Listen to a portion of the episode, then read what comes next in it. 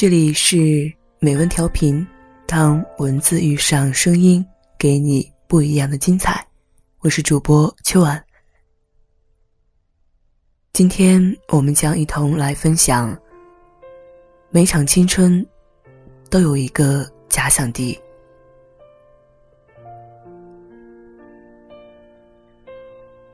不知道该如何形容我和茉莉之间的友情。称为闺蜜、死党，好像都不足以表达。可是，我曾经发自内心的讨厌她。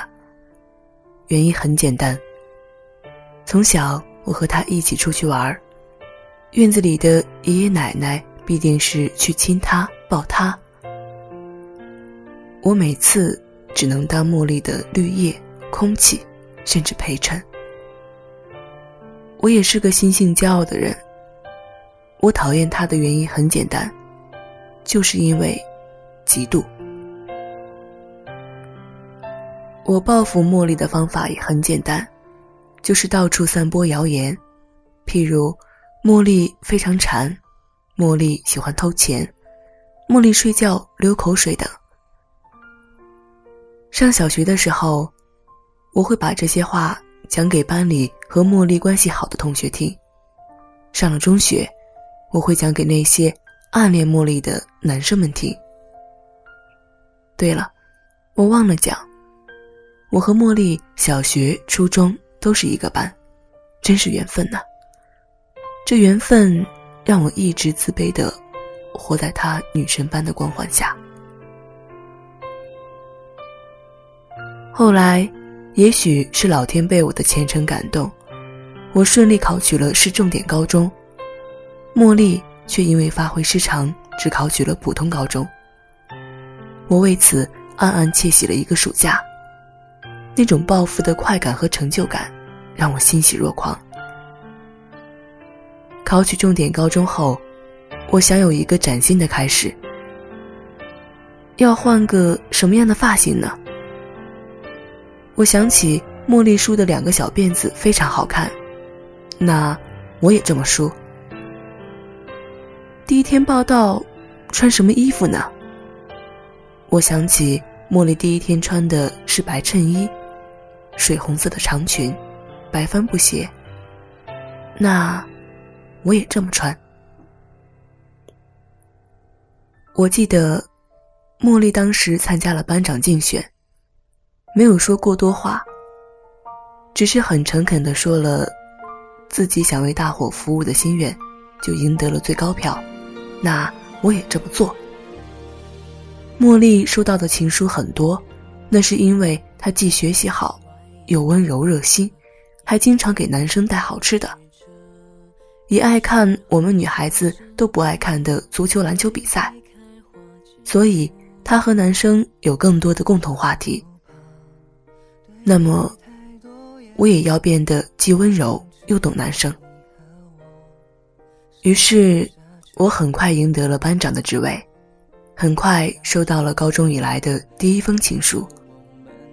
我的穿着也总是被班里的女生们夸赞和模仿。我一度十分得意，茉莉，没有你真好，因为只有你不在，我才可以成为那个原本骄傲的自己。我的光芒，才不会被你掩盖。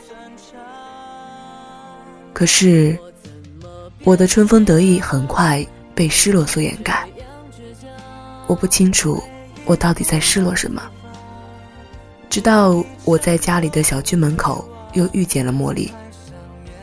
她变了，变得妩媚，她的美丽被这些许小女人的气质衬托得更加让人心动。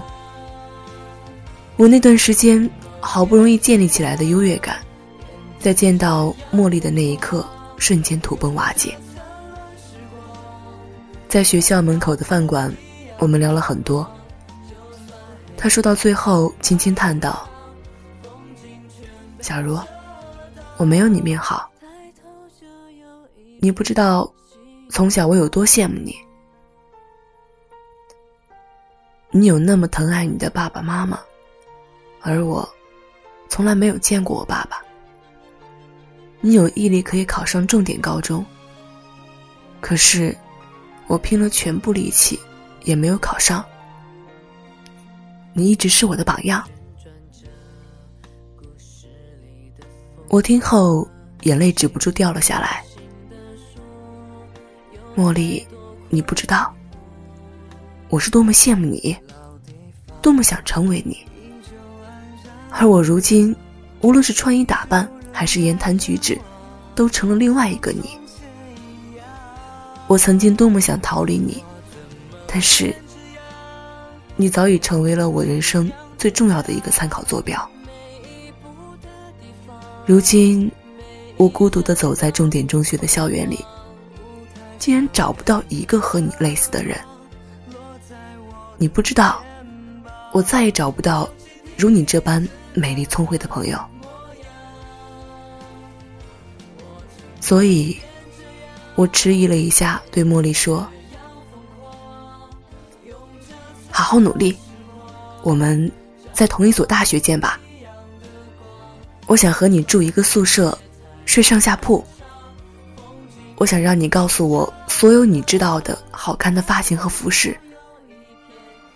我想听你讲一辈子的悄悄话。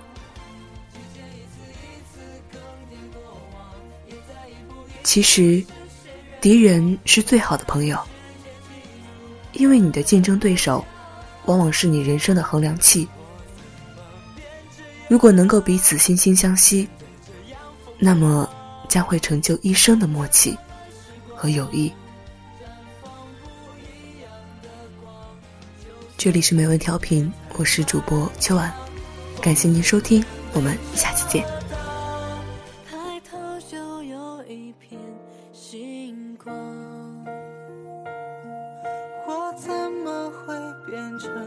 这？